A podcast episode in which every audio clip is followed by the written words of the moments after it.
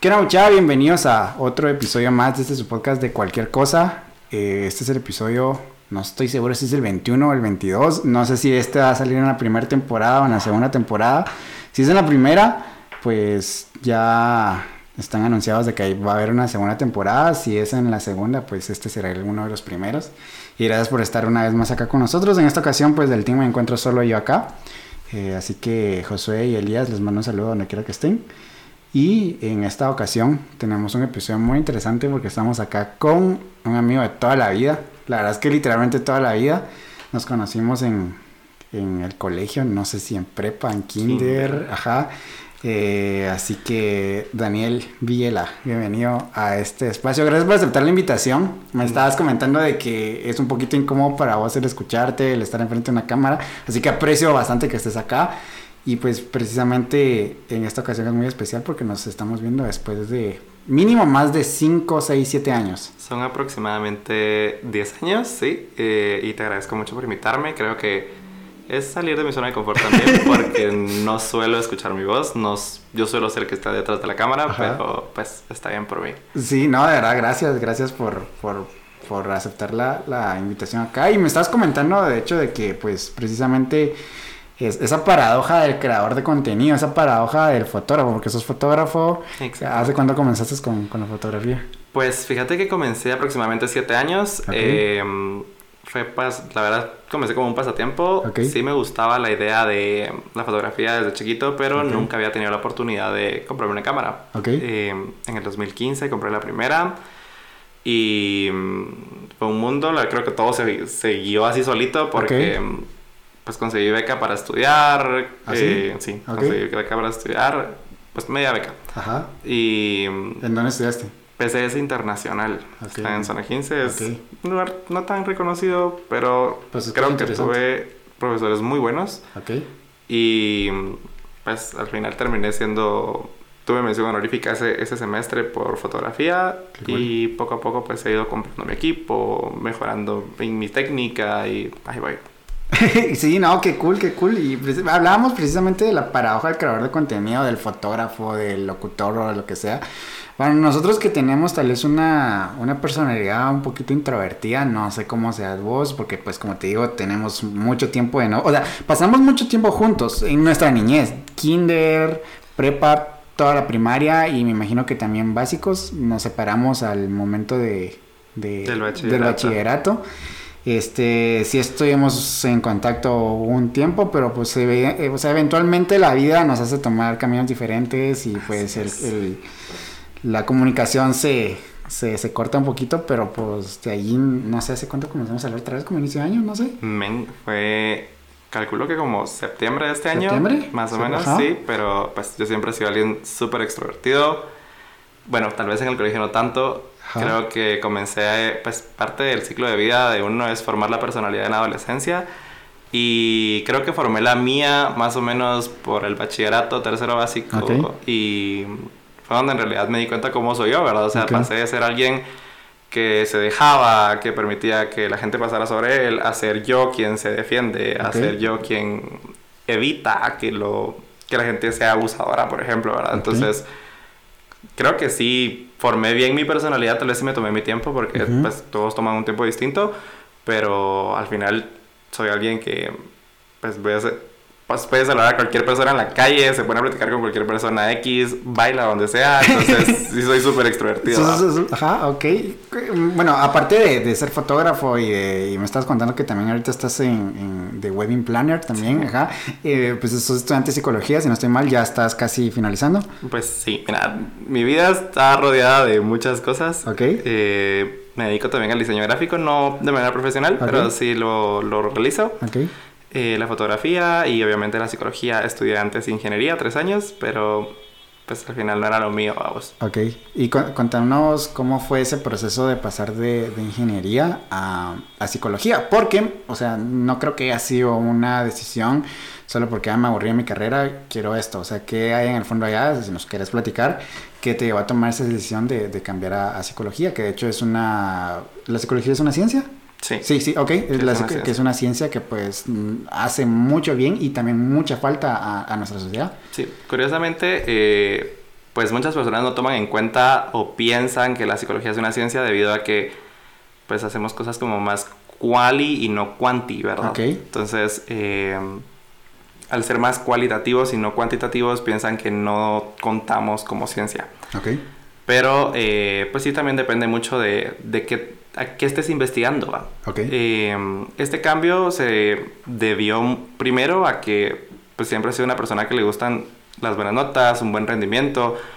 Eh, me gusta dedicarme bien a las cosas que hago y sentía que a pesar de que me gusta mucho la ingeniería y que sí quisiera terminarla, no estaba dando eh, la talla para la carrera. ¿Estás en ingeniería de sistemas? Sí, exactamente. Entonces... Eh, ¿Estás en dónde? En la... En la del Valle. Ok. ¿Qué tan exigente es? La del Valle, súper exigente. Ok. O sea, así puedes llegar a, a, ganar con 60, ¿verdad? Pero yo iba acostumbrado a algo en el colegio. Ok. Y desde el primer día en la universidad fue como, bam, todo fuera. Okay. Esto no te va a servir de nada. Entonces, eh, sí, mi primer semestre no fue el mejor. Ok. Y claramente mi segundo año y medio, pues, o sea, mis dos años y medio en la carrera fueron muy buenos, pero no para dedicarme por 100%, a esto, ¿verdad? Entonces, también que no me veía siendo tan extrovertido. Ok. Sentía que no era tan para mí estar detrás de una computadora todo el tiempo, sin tener con quién, pues, conversar, con quién charlar al final o, hacer algo en específico, ¿verdad? Y durante ese tiempo también me di cuenta que me gustaba mucho ayudar a la gente. Entonces, eh, yo comencé psicología motivado por eso. Por primero darme cuenta que no estaba dando la talla y segundo porque me dije a mí mismo que era eso lo que en realidad me gustaba, ¿verdad? O sea, ayudar a la gente, buscar eh, el bienestar al final de cada uno. Ok, ok. Sí, muy interesante. Te lo pregunto porque de hecho, hace poco, en la famosa red TikTok, no sé si usas TikTok, pero... Muy poco. Eh, yo vi el, el video de una, de una chica que decía que se había cambiado carrera como cuatro o cinco veces. Y habían comentarios de hate, diciendo que era una persona inestable, que era una persona que tal vez no, no lograba terminar las cosas. Pero también habían comentarios positivos pues alentándole a que si uno no se siente cómodo en algo y descubre que eso no es para, para, para uno, pues es, sano poder cambiar. ¿Hasta que hay, hay algún límite en esto, según tu experiencia, tus conocimientos, o, o no sé, hay algún límite en esto, en decir, ok, hasta cierto número de veces está bien en el caso de una decisión tan trascendental como es la carrera, que es lo que te vas a dedicar el resto de tu vida. Eh, bueno, eh, en, un, en, un, panorama ideal, ¿no? Porque muchas veces, yo te estaba contando ahorita al inicio que yo estudié telecomunicaciones, pero actualmente no me estoy dedicando a eso por azares del destino, ¿no? Pero hasta qué punto, según tu experiencia, según tu, tu experiencia propia, tu conocimiento, eh, es sano el poder llevar, el, el, el hacer estos cambios. Mira, eh Normalmente los, los, cambios suceden muy frecuentemente en los primeros años de universidad. Ok. Eh, toma en cuenta que somos personas que comienzan la carrera a los 17 años. sí. 17, 18, entonces estamos técnicamente mal porque eh, nuestra personalidad no está formada al 100%. Estás en una etapa de la vida donde eh, estás descubriendo quién sos, estás descubriendo qué es lo que te gusta, qué es lo que querés. al final tienes estos problemas y no sé si algún momento te pasó que sentís como que, ah, como el bajón de autoestima, ¿verdad? Y la, gente le dice, es que estoy depresivo, por ejemplo. Ajá. Entonces... Que es diferente eh, tener una duda a una eh, crisis existencial, ¿no? Exactamente, sí.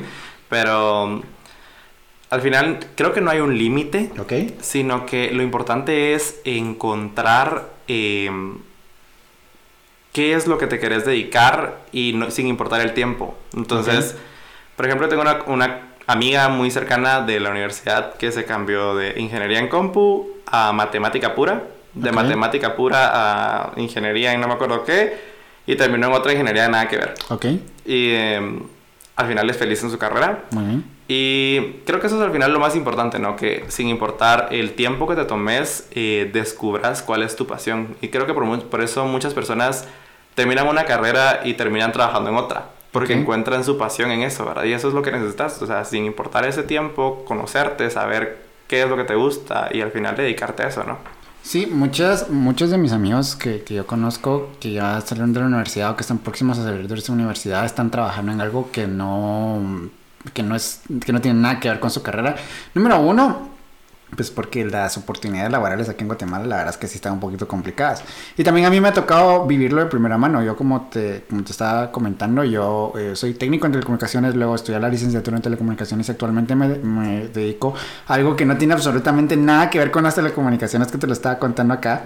Eh, sin embargo, me di cuenta ahorita ya prácticamente que a, a finalizar la carrera, de que mi verdadera pasión no estaba en las, telecomunicaciones. A mí me encantan las telecomunicaciones, me encanta sentarme enfrente de una computadora, configurar switches, routers, estar viendo firewalls y todo el asunto.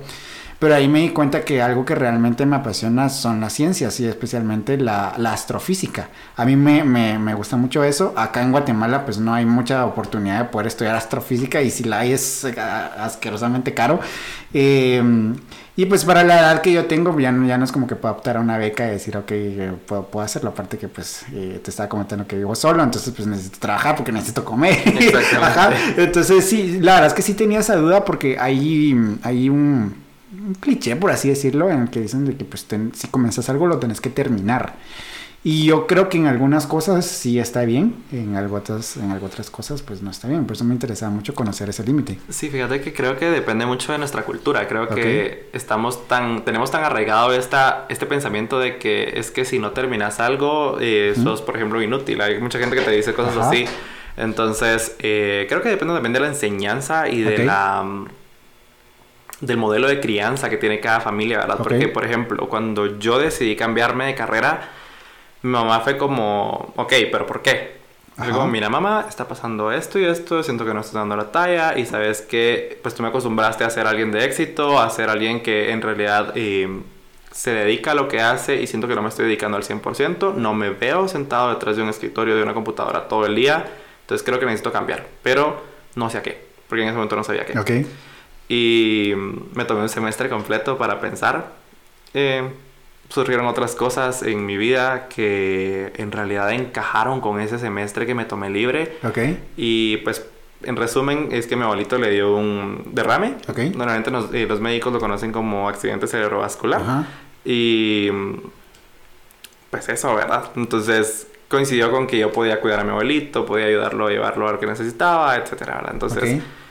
creo que todo, al final, si creen en Dios, pues dicen que Dios todo lo tiene en sus planes, ¿verdad? y creo que en los planes de Dios estaba que yo me tomara un semestre y pensara bien qué es lo que quería. ¿va? Y yo creo que esos tiempos sí son muy, son, son muy sanos. Yo, yo me los he tomado, tal vez no de un semestre, pero sí me los he tomado. Por ejemplo, pues parte de mi trabajo es tener un proceso creativo para poder crear cosas gráficas por lo que te contaba, ¿verdad? No vamos a entrar en detalles acá porque pues se nos va el tiempo. Exactamente. Pero, por ejemplo, la, la semana pasada yo tenía que diseñar seis cosas nuevas. Okay. Y yo no sabía por dónde empezar. Entonces mi proceso creativo comienza por primero agarrar ideas de Instagram, agarrar ideas de Facebook, de Pinterest, meterte a bancos de, de fotos o lo que sea y después ya ir construyendo. Pero para, para poder llegar a ese resultado, yo los seis diseños que hice los hice en un día, pero para poder llegar a ese resultado me tomó los primeros cuatro días de, de, de esa semana y esos primeros cuatro días no hice nada. O sea, yo así como, ¿por dónde comienzo? Y ya aprendí de que cuando tengo ese bloqueo es mejor paro y dejo que mi mente eh, pues, se despeje, ¿no? Okay. Obviamente no me voy a sentar al sillón a no hacer nada. Pues evidentemente tengo que tengo el, otras responsabilidades, pero sí me tomo esos tiempos de, de, de poder despejar la mente. Creo que es bastante... Ba reflexión. Ajá, bastante sano hacerlo. Desde el punto de vista de la psicología, ¿cómo, cómo se ve esto? Fíjate que... Eh Nunca había analizado el tema en okay. específico y desde este punto. Creo que la psicología, eh, sin importar la rama a la que te dediques, porque hay pues, un montón de ramas distintas, okay. eh, creo que son pocas tal vez las uh -huh. que las tomen en cuenta. Y personalmente nunca lo había visto, en, nunca lo había pensado y nunca lo había visto en mi carrera, okay. pero consideraría que está bien, o sea, uh -huh. porque, por ejemplo, cuando vos estás en un momento de terapia, por ejemplo, okay. y tenés un problema, que en este caso es un problema para ti el no tener, el no tener ideas, ¿verdad? ¿Sí? Te tomas el tiempo de reflexionar y ver qué es lo que necesitas. Okay. Entonces, eh, así es como mucha gente llega al proceso terapéutico, ¿verdad? Entonces, toman la decisión de, en ese momento de, del problema y de su reflexión, dicen, ah, sí, necesito terapia. Entonces, ¿Sí? eh, pues se van a eso, ¿no? A, a buscarla. Y el, parte de nuestro deber en ese momento es eh, agendar lo más pronto posible porque la gente después desiste. Entonces, sí, eso es, yo creo que al final el bloqueo para ti es un problema que tú solucionas con ese tiempo de reflexión, ¿verdad? Con ese momento que te tomas tú mismo de pensarlo, de arreglar las cosas, ¿verdad? Ok. Sí, sí, no, no, la verdad es que sí. Hablando pues también de lo, de lo que estabas diciendo, el tema de, ir a terapia. Yo durante, eh, em, vamos a ver, tras unos 5 o 6 años, eh, pues pasé por una experiencia un poquito complicada que hoy la veo para atrás y digo, ok, no era para tanto, pero este es, un, este es un tema que yo, que quiero tocar primero. Es, eh, veo para atrás y no veo ese problema o no veo que ese problema fuera para tanto desde la sabiduría y desde la perspectiva que tengo hoy en día. Sin embargo, cuando estás atravesando una situación complicada, muy probablemente en unos años la vas a ver fácil o tal vez que no era para tanto. Pero pues en ese, en ese entonces o, en ese momento a ti te pesa como una mochila de piedras en la espalda. Y fui a, fui a, terapia, estuve un año entero en, terapia y la verdad es que sí me ayudó, me ayudó bastante. Y me sucedió algo de que yo creí que no iba a volver a pasar. Yo dije, bueno, pues ya fui, estoy bien. Pero pues la vida me fue enseñando de que después con otras malas experiencias, yo dije, no manches, ya regresé otra vez a, al inicio, a, a, de donde salí, volví a regresar. Exacto. Evidentemente eso no está mal. No, no está para nada mal. Ok. Eh, parte del... Cuando tenemos un problema, por ejemplo, adicciones, okay. Eh, hay un ciclo, ¿verdad? Entonces, eh, el tratamiento incluye, pues no tratamiento, pero lo, lo, uso para que la gente entienda la, palabra. Eh, es como un proceso donde al final tú eh, hay un periodo que siempre se llama de recaída. Entonces, volvés a caer a lo que estabas, pero también vuelve a iniciar las, volvés a utilizar las técnicas que ya aprendiste y las cosas que te enseñaron para poder regresar a, ese, al, a tu camino, ¿verdad? Ok. Entonces, en este caso, eh, el, proceso terapéutico siempre es así. Por ejemplo, eh, yo no puedo dar muchos detalles por eh, confidencialidad, parte de, nuestro, de nosotros sí, así, ¿verdad? sí, lo sé. Pero he tenido tres casos y tuve un caso de una eh, adolescente, bueno, adolescente adulta de 21 años, con ciertos problemas eh, amorosos. Okay. Y en sus problemas amorosos ella solía regresar a lo mismo. Okay. Entonces, eh, a uno le toca como terapeuta buscar la manera, porque ese era su motivo de consulta al inicio, buscar la manera de que esta persona tenga técnicas y vea la realidad para poder solucionar ese problema. Okay. Entonces, tenés que enfocarte mucho en brindar esa, al final es ese acompañamiento, pero el empoderamiento también para que la persona sepa qué hacer en las situaciones problemáticas.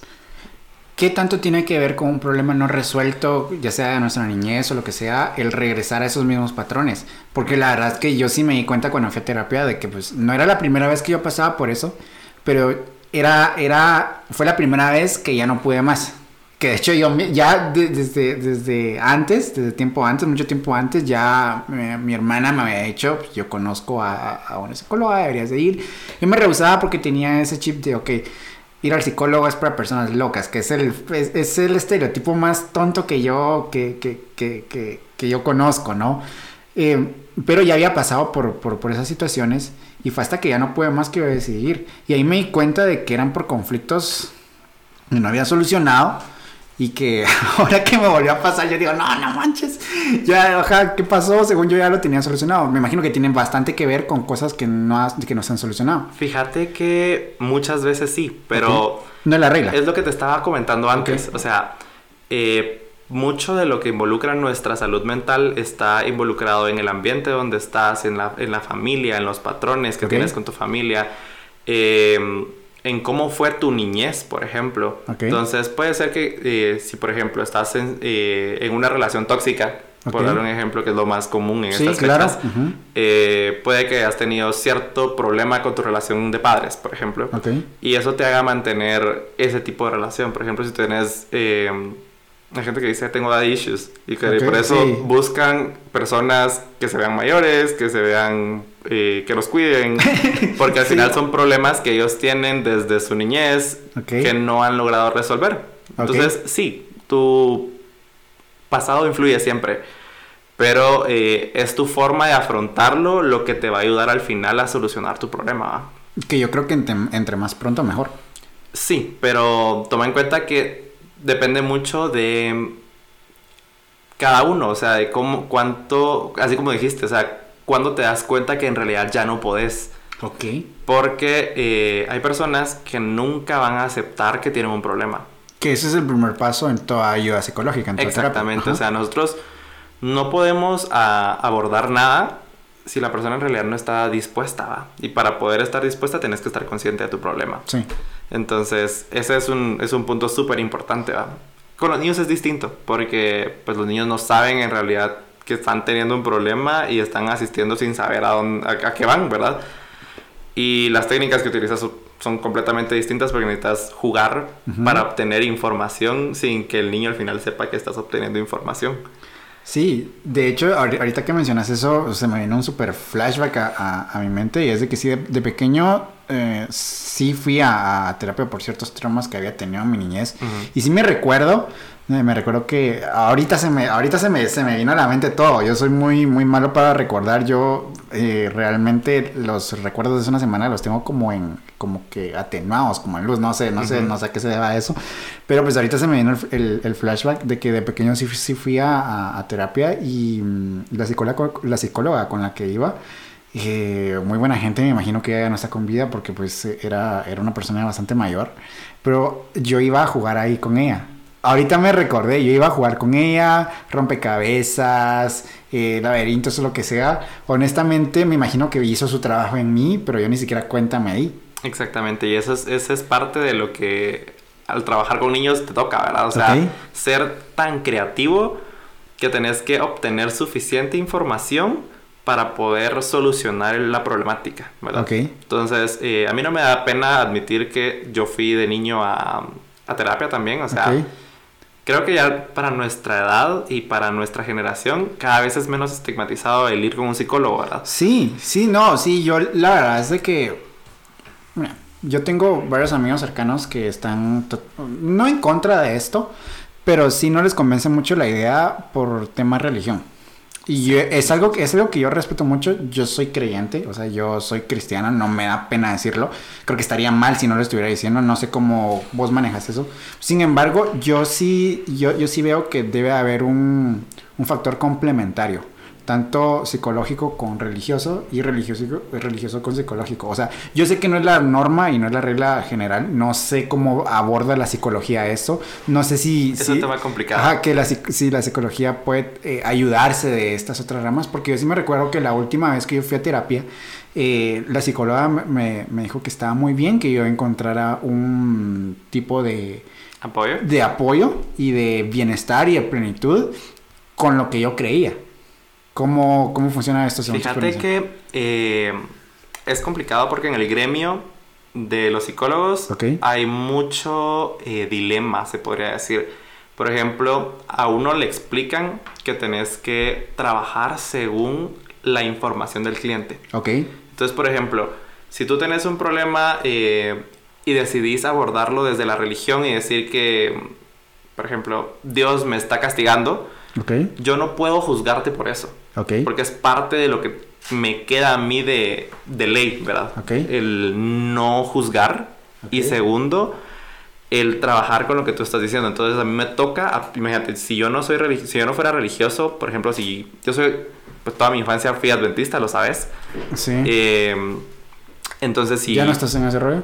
Eh, alejado, pero esto ya es otro tema. Ok, sí, eh, porque, porque yo también lo era y la verdad es que a mí, yo respeto mucho a, las personas que profesan esta religión. Durante un momento sí tuve conflicto serio, la verdad. Lo recuerdo, no creas.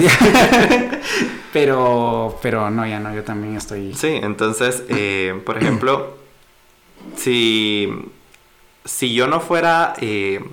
ahorita, pues yo sigo, tengo mis creencias adventistas Pero si me toca trabajar con alguien católico, por ejemplo, yo tengo que trabajar en base a esa persona católica. O sea, si ella dice, la persona dice que cree en la Virgen María y la Virgen María le va a solucionar el problema, yo tengo que entenderlo y trabajar a base, en base a eso.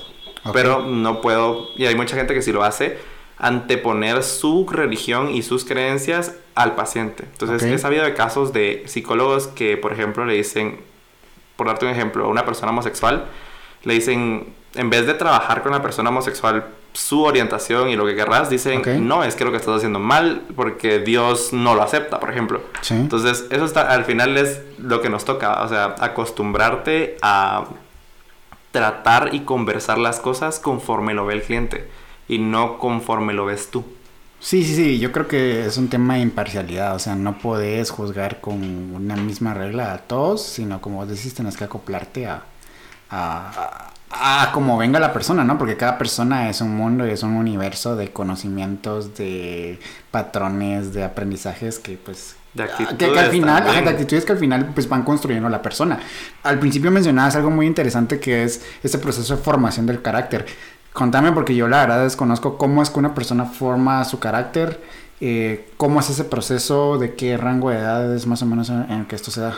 Usualmente se da en la adolescencia. Eh, pues la adolescencia ya sabes que es un, constructo al final. ¿Sí? Pero muchos dicen que comienza a los 11, otros dicen que comienza a los 13. Al final hay puntos clave que no vamos a ponernos a discutir como eh, la primera menstruación y estos puntos que al final son como el inicio de la adolescencia biológicamente, ¿verdad? Pero eh, se toma desde ese punto de la adolescencia donde el joven eh, pues comienza a separarse de su familia y comienza a construir estas relaciones y a construirse a sí mismo, ¿verdad? Entonces eh, llegan al final estos problemas donde la persona no se da cuenta qué está haciendo, por ejemplo, en algunas relaciones porque está aprendiendo de sí mismo. O por ejemplo, las personas que inician eh, el alcoholismo, la drogadicción en estos tiempos, es porque al final están conociéndose y experimentando, ¿va? Que es el, eh, en lo que se enfoca esta etapa de la vida, en experimentar, en conocer. Y al final eso es lo que te hace crecer y formarte, ¿verdad? Es las experiencias que vas teniendo conforme vas creciendo. Ok, estos patrones me imagino que se pueden desaprender y reaprender conforme la vida te lo mande o como Fíjate que eso es algo curioso. Al final, el ser humano está hecho para eso, para formarse y desformarse. Y te toca, por ejemplo, si no. Si tenés un cierto patrón familiar que te está afectando en, tu, en tus relaciones, te toca desaprenderlo y, y cambiarlo por algo positivo. Por ejemplo, imagínate que venís de una familia que tiene o que hace, eh, que practica el abuso físico. Ok. Entonces, probablemente tú vayas a, si tu papá lo hacía con tu mamá, probablemente tú lo vayas a repetir. Pero también está en ti, porque eso aprendiste en casa.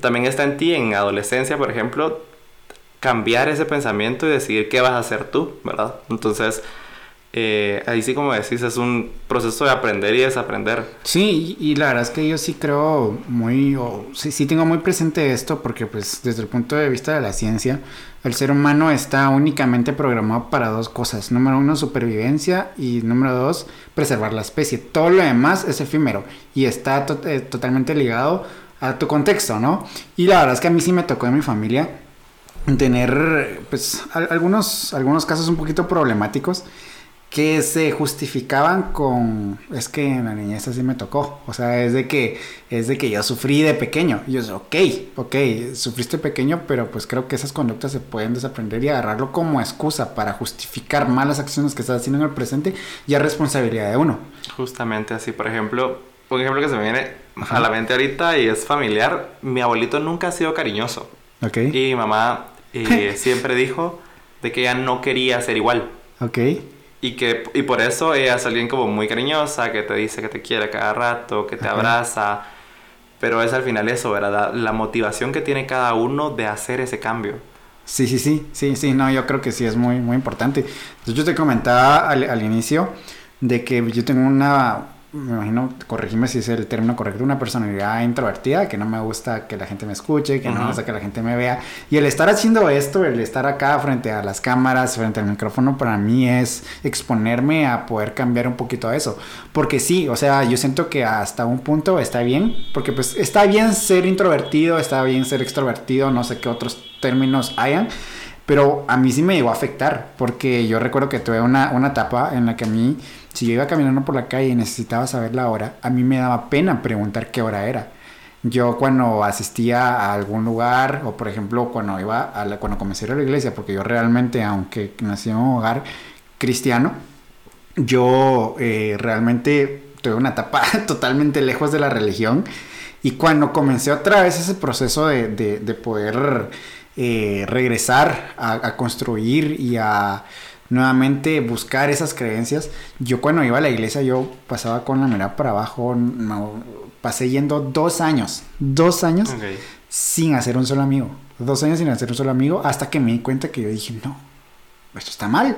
O sea, no puedo seguir así. No fue hasta que yo tomé la decisión de decir, ok, necesito cambiar esto y depende de mí cambiarlo, porque es cierto, tal vez una... De hecho, varias personas se me acercaron, se me acercaron a hablarme y ya después yo los miraba y así como me da pena ir a saludar. Entonces me di cuenta que esto dependía de mí. O sea, las personas podían dar el primer paso, pero preservar esa o, conservar esa, esas relaciones dependía de mí. Y fue hasta que yo dije, no, o sea, yo tengo que ir más allá fue cuando yo comencé a dar esos cambios. Y precisamente otro cambio fue, fue este. O sea, como te estaba diciendo al inicio, tal vez no tenemos una audiencia muy grande, pero las personas que nos escuchan nos han escuchado fielmente y hay personas que yo no conozco y que muy probablemente están escuchando eso y lo que yo te decía, no puede ser. Tal vez eh, yo un día estoy trabajando y las, las personas me están escuchando. Para mí, e, el, el, poder iniciar este, este proyecto fue ese proceso de decir, ok, yo, yo quiero cambiar ciertas, ciertas conductas, no sé si es el término correcto para, para, para, referirme a ello, y pues dar un pasito más adelante, que la verdad es que al final me abrieron muchas oportunidades, porque pues han salido trabajos con,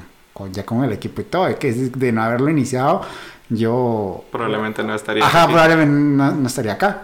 Me imagino que es algo que todos tenemos que hacer, eh, con las cosas que tal vez a veces, con las cosas que a veces no nos sentimos muy cómodos, tal vez queremos que no nos agradan de nosotros mismos, ¿no? Sin dejar de perder esa esencia. Sí, fíjate que es lo mismo que te decía, eh, cada uno tiene como ciertos patrones que desea cambiar y tiene que tener esa motivación para cambiarlo, ¿verdad? O sea, eh, si esta, esta motivación no llegara a existir, es muy difícil que al final lo logres, porque, y es un excelente ejemplo tu caso, ¿verdad? O sea, pasaste dos años yendo a la iglesia pero no fue hasta que te tuviste la motivación de cambiar esa, esa, esa actitud introvertida que empezaste a relacionarte más, ¿verdad? Que me imagino que ya lo estaba llevando a un extremo que no era sano. Fíjate que eh, creo que no soy quien para juzgar si es sano o no. Y es lo que te digo, siempre trabajamos conforme a lo que la persona siente, ¿verdad? Por ejemplo eh, si estuviéramos en terapia en este instante, yo no te diría si está bien o si está mal,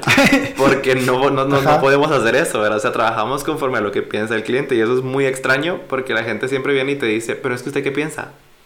O usted qué cree? Y no te puedo decir qué creo, o qué pienso, porque entonces estoy anteponiendo mi juicio ante lo que estamos haciendo, ¿verdad? Pero creo que no... Eh, no hay como un, un, lugar sano o no para eso, ¿verdad? Sino que depende mucho de cada uno. Eh, yo tengo una amiga que también es súper introvertida y no se me olvida que...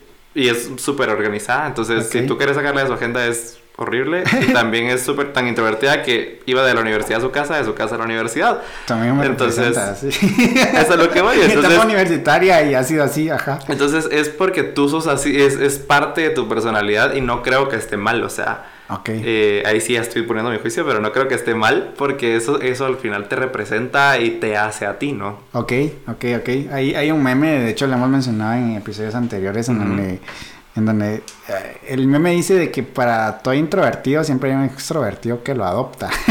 Sí somos. A, mí me, me, ha pasado bastante el hecho de, de que prácticamente todos mis amigos son muy extrovertidos, muy extrovertidos. Antes de pandemia nos juntábamos mucho acá, acá en mi casa, que es donde estamos grabando, nos juntábamos mucho para celebrar cumpleaños o lo que sea, y las fiestas dentro de lo sano, porque pues no consumimos alcohol ni nada de eso. eh, pues eran súper alegres y mirabas a, la, a, mis amigos riéndose, haciendo alboroto y lo que sea. Y yo así como, como... Y te sentías, te sentías como... Me sentía un poquito incómodo, me sentía un poquito incómodo, pero yo, qué cool, porque puedo estar en un círculo en el cual no me siento juzgado por cómo soy. Eh, tampoco me siento obligado a hacer lo que ellos están haciendo pero al mismo tiempo estoy en un ambiente en el cual pues me río y me divierto viendo cómo las personas se ríen y se divierten.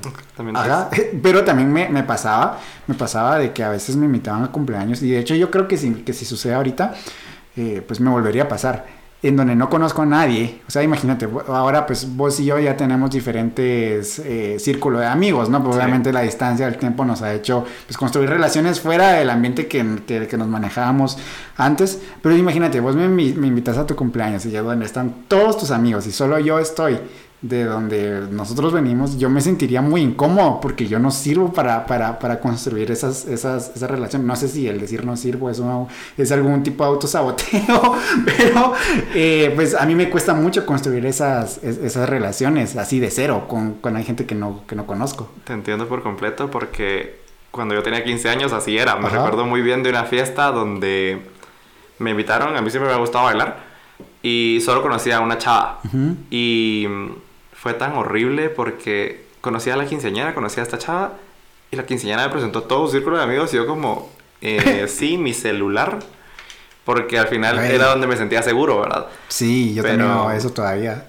es, al final eh, eso, ¿verdad? Que tu personalidad es así y son ciertas cosas que al final a ti te hacen sentir cómodo, pero hacer este tipo de cosas que a ti te hacen salir de tu zona de confort siempre es beneficioso, ¿verdad? Porque eh, no dejas de ser tú, pero tampoco eh, dejas de experimentar nuevas cosas que te pueden provocar sensaciones interesantes, ¿verdad? Ok, ok, qué interesante, qué interesante.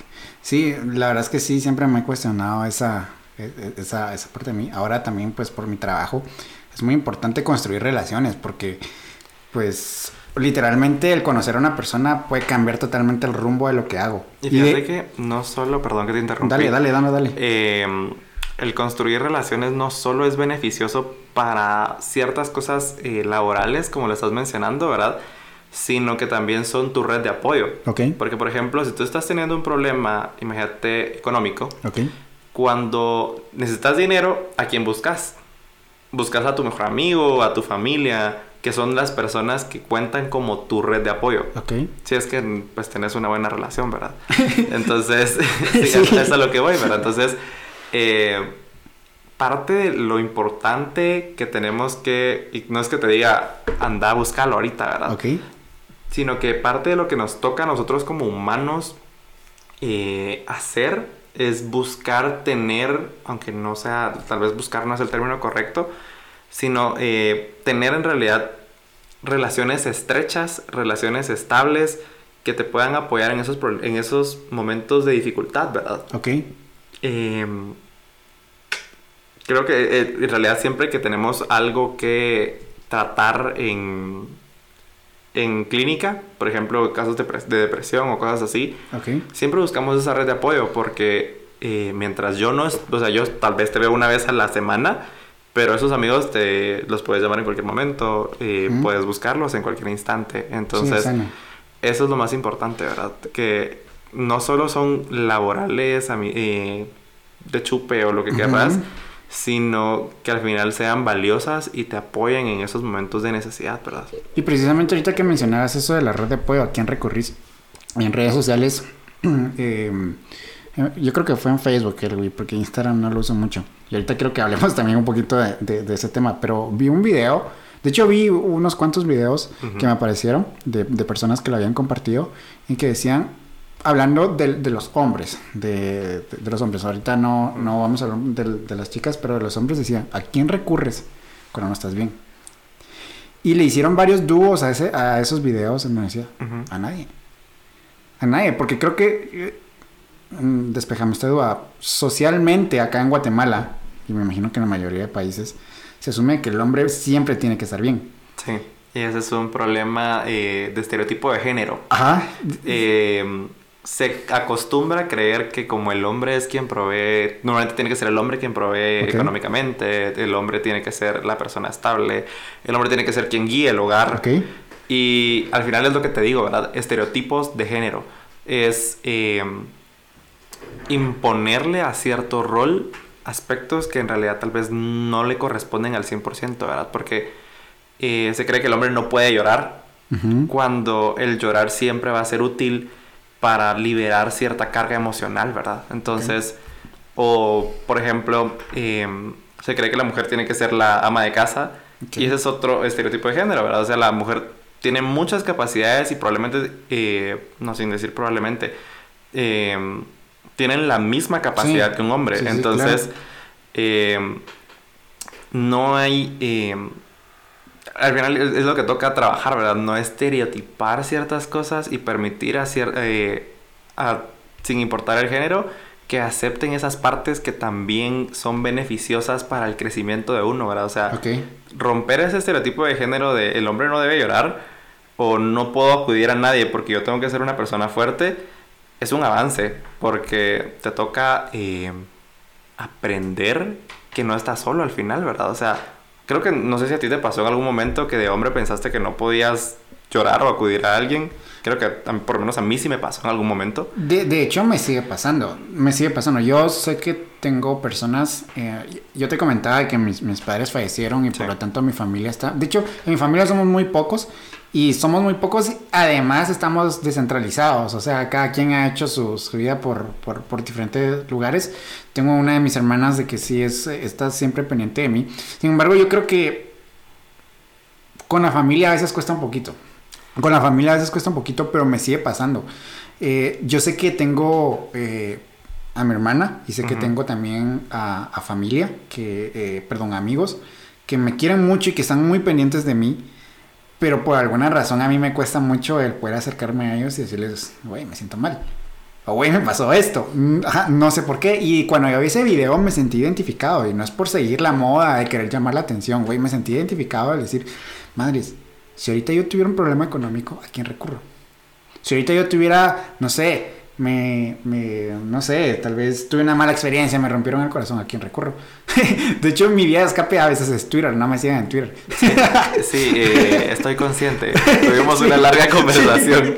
Pero sí, o sea, eh, hablando de Twitter y ahorita que aprovechando que lo mencionaste, creo que es la vía de, de escape de muchos. O sea, no solo tuiteas pendejadas, porque es la verdad que la, que la gente hace, sino tuiteas tus sentimientos y te sirve al final como una eh, un escape de tus emociones. Para poder canalizarlas, ¿no? Exactamente. Entonces, eh, en terapia muchas veces cuando existen emociones que cuesta liberar, eh, trabajamos algo que llamamos diario de emociones, que lo pueden buscar en Google por si les sirve. Em, ¿Qué es? Cuéntanos un poquito. Un diario de emociones es un lugar, pues, no, no es un lugar, pero es un, es un cuaderno, por ejemplo, lo, lo, que tú destines. Es un recurso.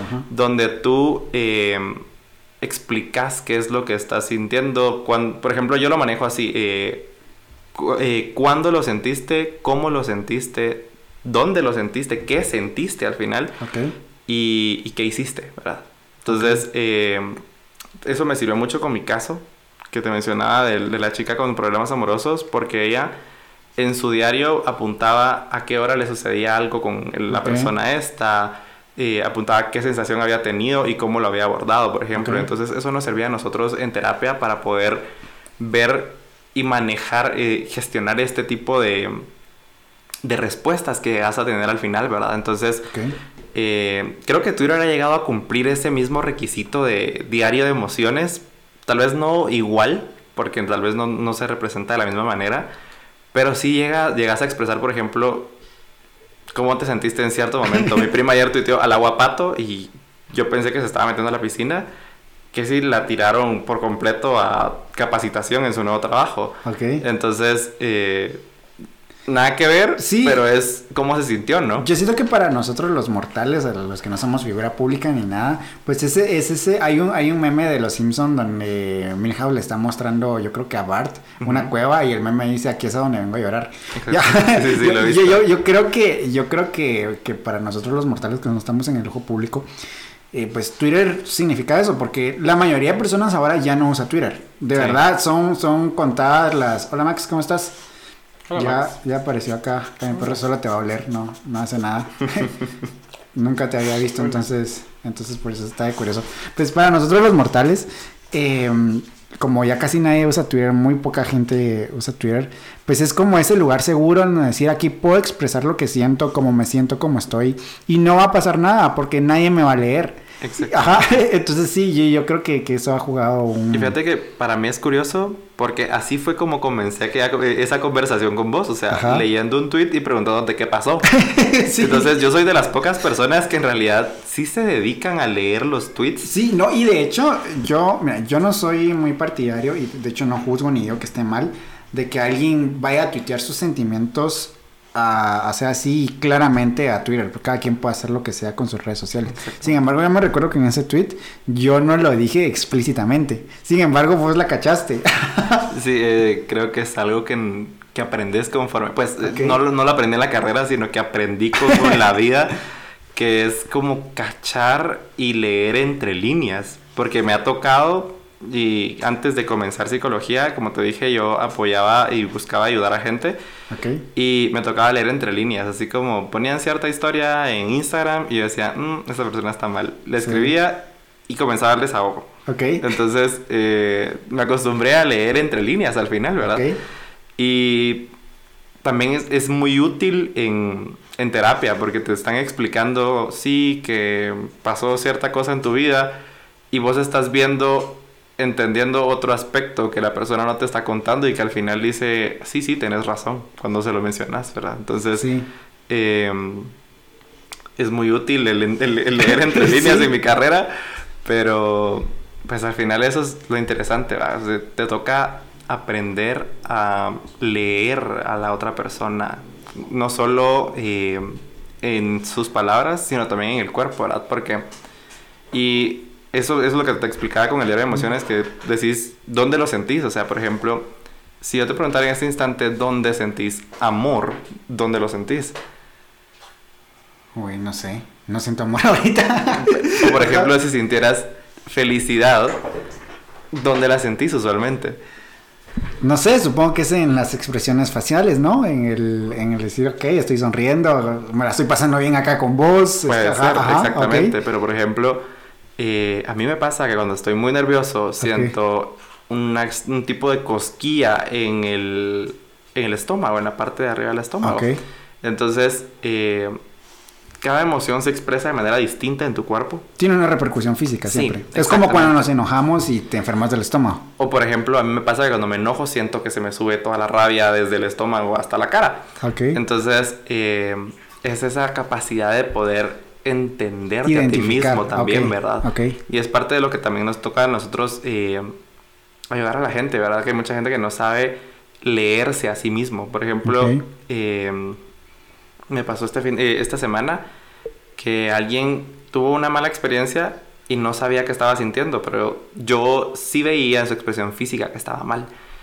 Y le dije, ¿qué sentís, verdad? Y me dice, no sé, entonces así como, va, entonces, ¿dónde sentís esa cierta emoción? Y me dice, en el pecho. Y dice, ah, ok, ¿y qué has sentido ahí? Y me dice, felicidad, amor, y que no sé qué. Yo, sí, pero ¿qué sentimientos negativos has sentido ahí? Okay. Y entonces fue como desesperanza, desilusión. Entonces ya cambias la perspectiva de la persona y la persona entiende. En, y en ese momento le dije, bueno, entonces probablemente esto es lo que estás sintiendo. ¿Crees que es así? Me dice, sí. Entonces guías a la persona a entenderse y entender sus emociones a través de esa expresión física que está sintiendo, ¿verdad? Qué interesante. Acá eh, viene a colación lo de que dicen de que cuando uno se está enamorando se sienten mariposas en el estómago. Probablemente, fíjate. Ok. Sí, porque pues... Yo nunca las he sentido, pero... ah, ok, nos has enamorado. no, pero tal vez eh, para ti el amor se sienta en otra parte del cuerpo, pues. Sí, fíjate que de hecho acá podríamos entrar. De hecho, antes de seguir, podrías ver si, si estoy bien enfocado en, en, esa, en esa cámara. Sí. Ajá. Nada más porque pues quiero ver que el recurso quede bien. Sí, ok, listo. Nada más tenía esa duda desde que comenzamos. Continuamos. Este, acá podríamos entrar a, a, otro tema muy extenso que es el tema de las de, de los lenguajes del, del amor de las inteligencias y todo eso, ¿no? Inteligencias eh, múltiples. Ajá, correcto. Me imagino que pues está tal vez no intrínsecamente ligado, pero pues sí son como conceptos complementarios. Mira, el lenguaje del amor creo que nunca lo hemos abordado. Ajá. Eh, no sé si exista una teoría psicológica que lo hable. Mm, sí, no sé. Eh, hay, de hecho, hay un libro. Hay, hay, un libro que, que, lo habla y de hecho, yo me, recuerdo, yo tenía un crush, este, que una vez em, hicimos, hicimos el, este, test. el test y a ambos nos salió que teníamos el mismo tipo de lenguaje del amor. Y yo, qué cool, porque sí coincide con lo que estamos haciendo. No sabía de que la psicología todavía no lo había... Fíjate que yo por lo menos nunca lo he visto en clases que yo te diga así como eh, hablamos del lenguaje del amor. Es que es un concepto muy nuevo también. Sí, pero fíjate que Em, pues al final todo tiene relaciones, creo yo, ¿no? O sea, em, siento que al final la psicología es complicada porque no sabes en realidad muchas cosas, ¿verdad? O sea, está como más enfocada en cada persona y no en un... En una regla general, ajá. Ok, ok, qué interesante. Antes de, continuar, me llamaba mucho la atención lo que, lo que vos decías de que vos has aprendido a leer entre líneas y has aprendido a identificar cuando, cuando alguien está mal. A mí a veces me sucede, pero con personas que yo conozco bastante, que yo, ah, ok, esto, esto no está bien. Y pues sí me ha tocado, así como a vos, de hacerla de, de, de, esa persona que está ahí cuidando de que, de que, pues, que te pasó o lo que sea.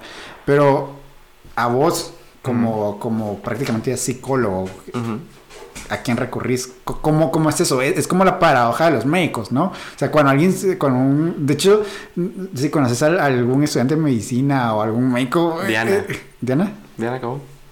Diana. Bueno. Compañera vieja de colegio. Ah, yo, yo, creo que ya me, ya me recordé quién es. Estaría interesante. No sé si la tengo agregada. Ah, ya, ya, ya me acordé. Yo tengo su número, te ya, lo puedo pasar. Ya me acordé, sí, ya me acordé, ya me acordé. Eh, lo siento, yo la verdad es que como te digo, para recordar. Eh, o sea, si con vos teníamos. No sé. 8, sí, creo como 10 años. Más como 10 años, 10 no vernos, no me voy a andar acordando de muchas personas, pero si está escuchando eso, sí ya me recordé de ti, te mando un saludo y le puedes caer aquí al podcast. Pero este es como esa paradoja del médico, ¿no? Que cuando se enferma se automedica o recurre a otra persona. ¿Cómo es en, este caso? En el caso del psicólogo es igual recurrir a otro psicólogo. Ok.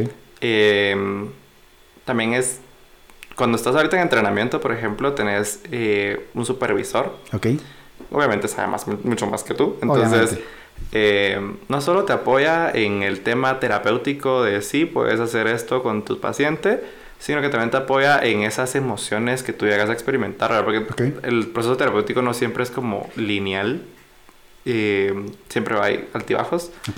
Y para uno, te puedo mencionar muchas experiencias mías donde me he sentido frustrado por completo con mis casos, porque decís, madre, o sea, este no es el problema.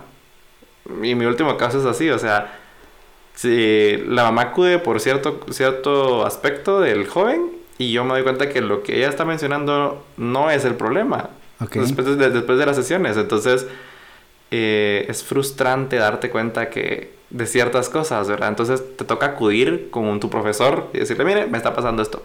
Estoy como la grande habla, por ejemplo. Y te dicen, está bien, o sea, está bien sentirse así, ¿no? Eh, o si no, te toca acudir a tus propios compañeros, ¿va? Lo menos que puedes hacer es eh, acudir a la familia a veces. O sea, yo sí acudo a mi familia para comentar así como me sentí frustrado por esto que pasó en sesión, pero no puedo dar detalles al final, ¿verdad? Por lo mismo de la confidencialidad que me toca a mí mantener en mi relación cliente-paciente. O sea, mi supervisor sí puede saber, pues, porque obviamente es quien me está ayudando. Claro. Pero te toca mantener esa, a veces esas emociones, cargar con esas emociones al final y te toca descargarlas con, con tu profesor. Pues. Sí, porque me imagino de que él pues, o sea, si ahorita te comenzara a contar los, los clavos que, que, he tenido, pues al final del día vos sos tan humano como yo y decís, no, no manches. O puede ser viceversa, ¿no? Y eso nosotros que la verdad es que considero que somos personas que somos afortunadas en llevar un, un, estilo de vida que si bien hemos pasado por, por, situaciones dolorosas y complejas, pues no es lo mismo de que un niño en Irak que mataron a sus padres enfrente de él y que sus abuelos murieron por, un, por una bomba y que vio gente despedazada. O sea, no es lo mismo. Y me imagino de que cuando te topas con, con casos muy... Listo. Ahí está. cuando te topas con casos muy, o sea, muy fuertes o muy chocantes, pues sí decís como no manches. Sí, fíjate que no solo con casos que son como muy fuertes, sino que también con tus emociones antes de. Por ejemplo, eh, a mí me pasó que tuve un caso, me asignaron un caso donde la mamá era psicóloga, la abuela era psicóloga, y me refieren al, joven por ciertas cosas de ansiedad que al final ya no, no terminé tratando por cosas que no voy a mencionar, que fueron muy malas.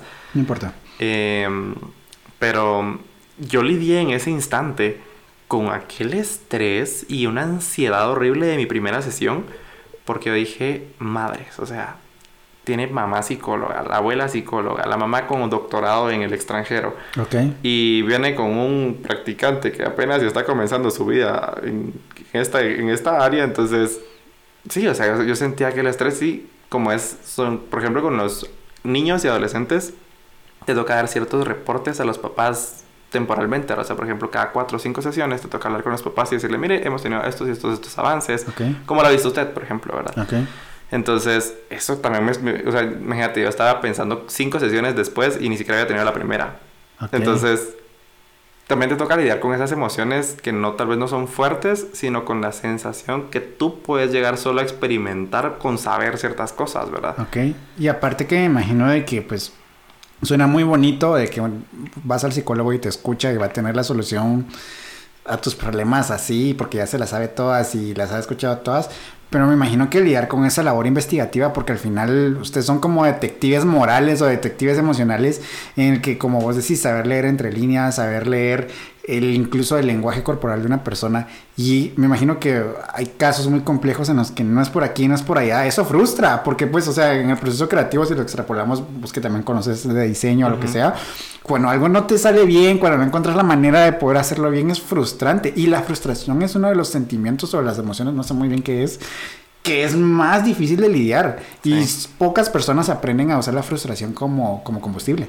Sí, entonces, sí, te toca, al final te toca eh, lidiar con eso también como, como psicólogo, ¿verdad?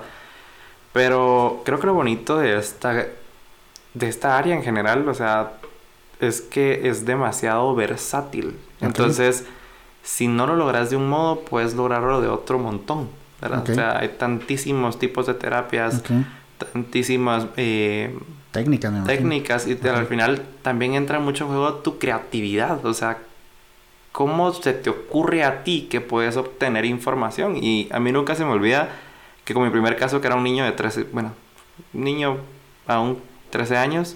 Sí. Eh, es un niño así. Sí, entonces eh, hice uso, a él le encantaban los legos, entonces para saber su historia de vida, que ya su papá me, había contado algo, eh, le pedí que usara los legos para contarme su historia.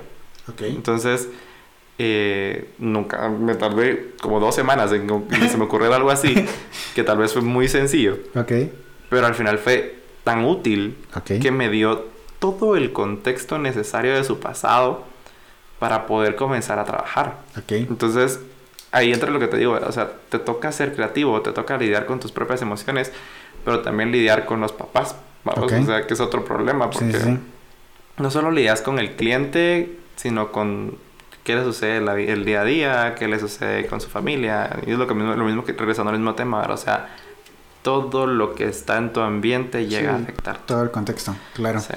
Para ir avanzando un, poquito, un escuché un clip por ahí que, que no me gustó. No sé. Pero para ir avanzando un, poquito, tema redes sociales. hace, hace un par de meses salió a la luz. No sé si Max está acostado encima de vos. No. No. Ah, ok. Es de que es especialista, le gusta acostarse encima de las personas. Pero ya me di cuenta que me está dando la espalda, entonces hay confianza. Sí, y ahorita le, le puse su cosito para, para pulgas, entonces si se, si se acuesta ahí en vos, solo lo medio, lo, medio lo mueves. Max no es, no, no, es agresivo. Ok. Tema de redes sociales. Hace, hace un par de meses, cuando ya habíamos empezado este, este podcast Em, salió la noticia de que había salido un estudio interno de Instagram y de Facebook también, de que Instagram es dañino para la salud mental. Ok. Ok. Em, las estadísticas decían de que 5 de cada, eh, no, pero 3 de cada 5 adolescentes sufrían depresión por, lo, por Instagram, principalmente Instagram. ¿Por qué? Porque miraban la vida perfecta que las demás personas llevan en redes sociales y se frustraban, se ponían tristes al ver de que su condición no era la misma. Y la verdad es que a mí sí me hace mucho sentido. Yo la verdad es de que yo era muy, muy fan de Instagram, subía bastantes fotos y todo eso, pero hace dos años decidí darme un descanso de Instagram. Y dije, yo no puedo con Instagram y me desaparecí de Instagram, cerré mi cuenta por año y medio.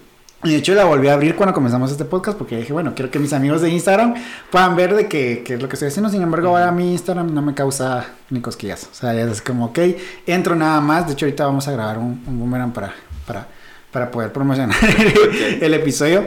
Pero eh, Instagram a mí me es efímero, pero sí me he dado cuenta de que mm, para las personas el mostrarse y exhibir, tal vez exhibirse no es la palabra correcta, pero el mostrar su ritmo y estilo de vida que llevan es muy importante y juega como, no sé, como cierto cierto elemento de validación social. No sé muy bien cómo, está ese asunto. Tal vez yo no lo hago en Instagram, lo hago en Twitter o no lo sé. O lo hago por medio de este, de, este podcast, no lo sé.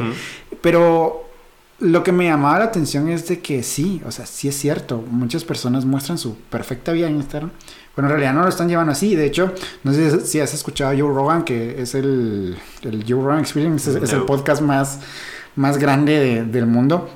Y en un episodio con Elon Musk, porque ha, grabado varios episodios con Elon Musk, eh, Elon Musk decía, las personas muestran su vida perfecta en Instagram, pero en su vida personal están mal la están pasando mal, están tristes. Y las personas que se ven más felices o más felices en, la, en, lo, en lo, social, en, las redes sociales, son las que están más tristes. Y de hecho yo conozco varios, varios casos porque varias personas con las que hablo frecuentemente veo que publican cosas muy cool y que se ve bien genial, que si alguien viene que no los conoce y ve sus historias, dice, ¡ah, qué genial! Trabaja en tal lugar o se mueve en tal ambiente pero como son personas que están relativamente cercanas a mí, yo sé que se la están pasando a la fregada. Sí. ¿Cómo me imagino que se ha abordado esto a, lo largo de la carrera o te has topado vos con, con, casos así? De que las redes sociales influyen mucho en su estado de ánimo, que los lleva a depresión. Yo no entiendo cómo una red social te puede llevar a depresión, pero no me burlo de ello porque pues, es un problema real. Sí, mira, eh, Creo que el problema principal de las redes sociales es lo que mencionas, ¿verdad? O sea, la gente muestra su vida perfecta y en su vida personal pues no muestra, no, no es lo que están viviendo, ¿verdad? Entonces, em, pues sí, la depresión es, es un trastorno completamente válido y completamente... Em, eh, es muy frecuente en, en, en, la vida, ¿verdad? Entonces, eh, Sí me imagino que las redes sociales juegan un papel muy importante. Por ejemplo, eh, en mi caso anterior, eh, jugaban un papel importante porque stalkeas a la gente, por ejemplo. Entonces tenés ese, esa capacidad de ver miles de fotos de una persona que tiene un cuerpazo, por ejemplo, y decís, madres, yo no estoy así.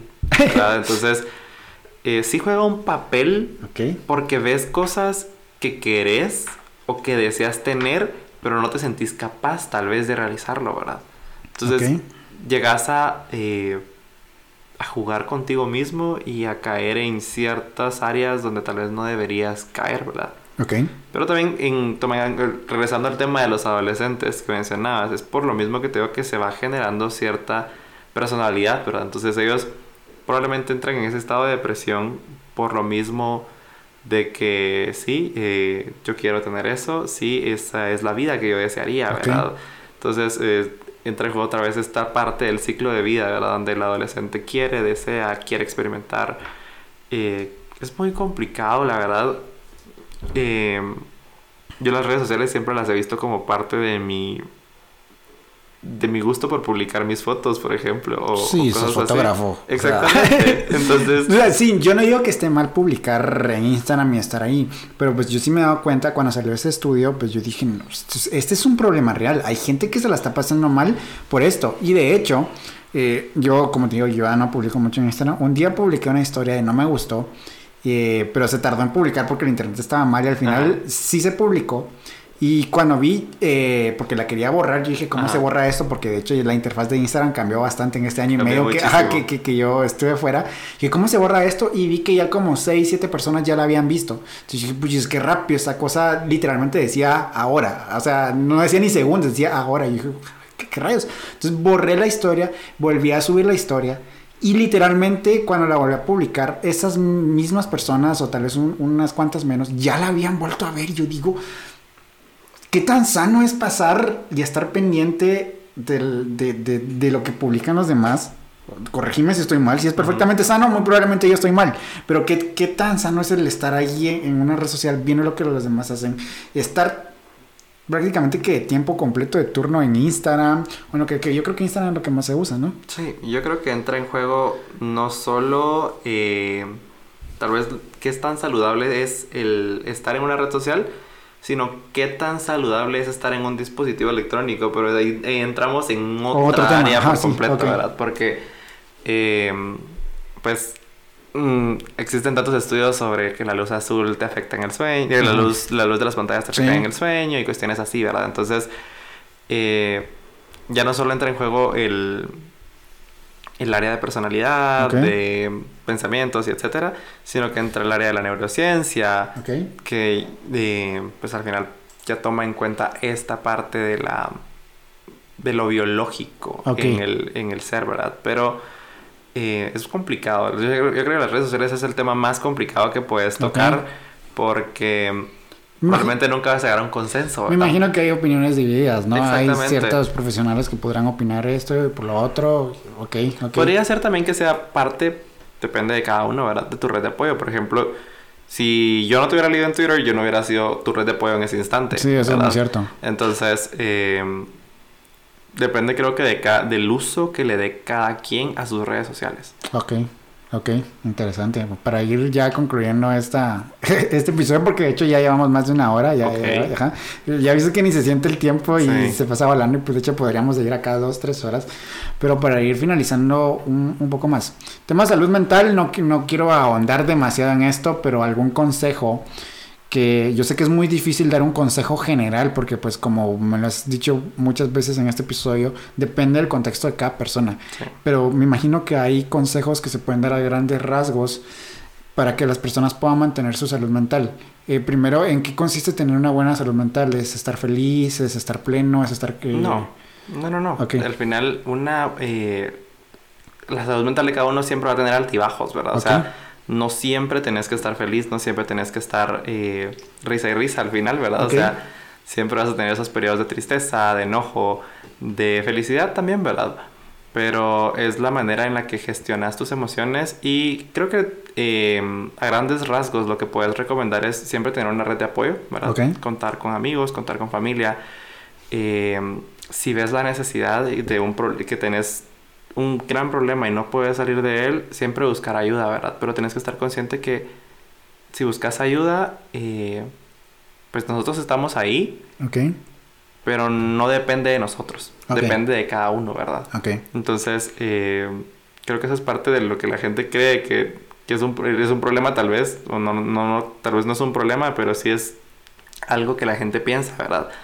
Que nosotros te vamos a dar la solución para tu vida o tu recetita, así como el médico, ¿verdad? Así de, tenés que hacer esto, ya está, viejo, ya saliste. No, entonces eh, es eso, ¿verdad? Lograr eh, saber que el cambio depende y la mejoría depende de ti, no del psicólogo, ¿verdad? O sea, el psicólogo va a ser tu acompañamiento en ese momento. Y yo siempre pienso que lo mejor que puede hacer uno es ir a terapia. Sí. Eh, no porque yo de terapias, ¿verdad? Sino porque pues mi área es muy amplia, como te había mencionado. O sea, no solo nos dedicamos a la, clínica, sino que también hacemos evaluaciones, hacemos... Eh, en el lago por lo menos te enseñan también el área industrial, entonces también te puedes tirar a recursos humanos. Entonces es, es como muy amplio el área, pero sí recomiendo siempre eso, ¿verdad? Porque tal vez puedes tener amigos, puedes tener eh, conocidos que siempre te van a escuchar, pero siempre te van a decir, mira, es que hace esto o es que mira, ya me tenés cansado con ese tema, ¿verdad? Entonces, el, psicólogo nunca te va a juzgar y a pesar de que esté cansado de escucharte con lo mismo, va a estar ahí. Es su chamba aparte. Exactamente, entonces estás pagando porque te escuchen, ¿va? Sí, ajá, ajá, por, eso es su chamba, ¿no? Sí, exactamente, entonces... Eh, Creo que eso es lo más importante al final. Eh, primero, conocerte a ti mismo, ¿verdad? Eso es un, algo muy importante y que muy pocas personas trabajan. O sea, la vida, en la vida de uno creo que uno solo se dedica como eh, seguir adelante, ¿verdad? Así como, ah, sí, me toca la universidad, así, me toca el trabajo y te dejas de lado a ti mismo. A conocer tus propias emociones, a conocer eh, tus sentimientos, conocer cómo llevas tus relaciones interpersonales, ¿verdad? Entonces, conocerte a ti mismo y darte ese tiempo al final, ¿verdad? De si esto es lo que quiero o no lo quiero, o quisiera cambiar ciertos aspectos de mí. Al final, también esto de la red de apoyo que te estaba diciendo, ¿verdad? yo siempre busco en mis sesiones con las personas que se apoyen de su familia, que se apoyen de sus amigos y que aprendan a comunicarse de una manera correcta, ¿verdad? Eso es otra, una, un punto también muy importante porque muchas veces también nos comunicamos de manera agresiva. Sí. Eh, más siempre sucede en las familias que te, se pegan de gritos, ¿verdad? Ajá. Entonces, una buena comunicación también es muy importante. Y al final, si no encuentras una solución, ir a terapia. Ok. De, pues ahí también entra en juego, si es algún otro problema, lo psiquiátrico, ¿verdad? Que también está muy estigmatizado en pues en Guatemala, pero no sé qué tanto alrededor del mundo. Y eso, ¿verdad? Ok, ok, perfecto. Pues nada, gracias por, por tu tiempo, porque la verdad es de que sí, sí, era, era una conversación que ya de qué ratos eh, quería realizar por lo que te decía, por, esos, por esos, estereotipos que, que, siempre que hay. De hecho, una, una persona cercana que, que trabaja conmigo, eh, pues eh, tuvo COVID hace, hace algún, hace uno o dos meses más o menos y se la pasó muy mal, se la pasó muy mal porque pues a, ella sí le afecta el estar encerrada el, en una habitación de 4 por 3 metros, enferma, sabiendo de que su enfermedad se podía complicar porque estuvo a nada de complicarse y sufría muchos ataques de ansiedad. El, el hecho de decir, me estoy quedando sin aire, siento que me voy a morir. Pues es, un problema real. Es un problema real y yo les decía, tiene que ir al al psicólogo, no, es de que eso es para, para, para, para personas que están locas o que están, no, no, no, entonces yo le puse ejemplo, yo fui al psicólogo hace tanto tiempo y me ayudó. Ajá, entonces, pues, ¿de qué ratos quería tener esta conversación? Así que, pues, gracias por tu tiempo. ¿Algo, algo último que querrás decir? No, gracias primero a ti por, por la invitación. y, pues, el tema que tocaste del COVID es otro tema muy, muy amplio porque jugó mucho la salud mental de la gente, ¿verdad? Con el encierro. Sí. Pero pues al final es lo que mencionas, ¿verdad? De que, lo que mencionaba yo también, de la red de apoyo, de buscar siempre eh, mantener ese bienestar al final, ¿verdad? O sea, si necesitas salir, salir, no, no permitir que ciertos factores ambientales te afecten, ¿verdad? Ok, ok. Factores que puedes cambiar, que están a, tu alcance, ¿verdad? Y eh, pues te agradezco no, eh, espero que en realidad haya sido útil para alguien. Sí, sí, sí, para las personas que nos están escuchando, pues sí, sí, si tienen dudas al respecto, pues busquen ayuda, ¿no? O sea, busquen ayuda. Y no, de verdad, la verdad es que este, este se me trae la lengua. Este episodio es muy especial porque como les mencionamos al inicio, pues nos conocemos de toda la vida, ya teníamos bastantes años sin vernos.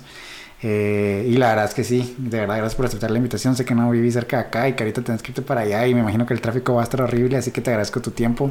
Y pues de repente armamos una segunda parte porque pues dejamos varios temas así eh, sueltos, entonces pues... Hay muchos temas que tal vez deberíamos conversar en algún punto, como las evaluaciones, problemas de depresión, ansiedad, TDAH, que al final son temas como muy...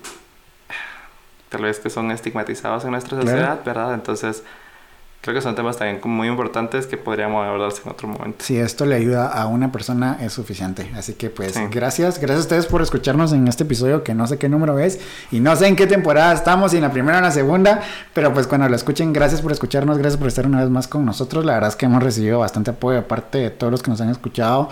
Hasta el episodio número 15, pues ya teníamos un buen número de reproducciones, ya teníamos un buen número de personas que nos habían escuchado. De hecho, salió el, lo del Spotify. ¿Cómo se llama lo que es como el rewind?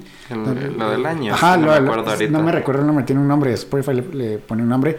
Pues ahí salió cuántas personas nos escucharon, en qué países nos escucharon y todo. Y la verdad es que les agradecemos el, el apoyo por estar ahí escuchándole. De repente hemos tenido problemas técnicos con algunos episodios, pero de hecho te estaba contando ahorita, ¿verdad? Que ha sido un tema el poder grabar en video, ha sido un tema el poder grabar en audio audio, la edición, porque como les hemos mencionado nosotros, eh, bueno, mis amigos, Elías, Josué y yo no nos dedicamos completamente a esto, o sea, tenemos trabajos y de lunes a viernes estamos pues en nuestro trabajo y los sábados pues estamos acá viendo, pero pues estamos haciendo todo lo posible por llevarles un mejor contenido y pues tener conversaciones interesantes que al final pues lo que buscamos es que nos ayuden a, comprender un poquito mejor las cosas, ¿verdad? Así que de nuevo, gracias, gracias Dani. Y pues nos escuchamos en un próximo episodio. Síganos en todas las redes sociales. Estamos en Instagram, en Facebook. Y pues Spotify, Deezer, Google Podcast, Apple Podcast, todo como dcc.gt. Así que pues gracias por escucharnos y nos escuchamos en un próximo episodio. Bye. Bye.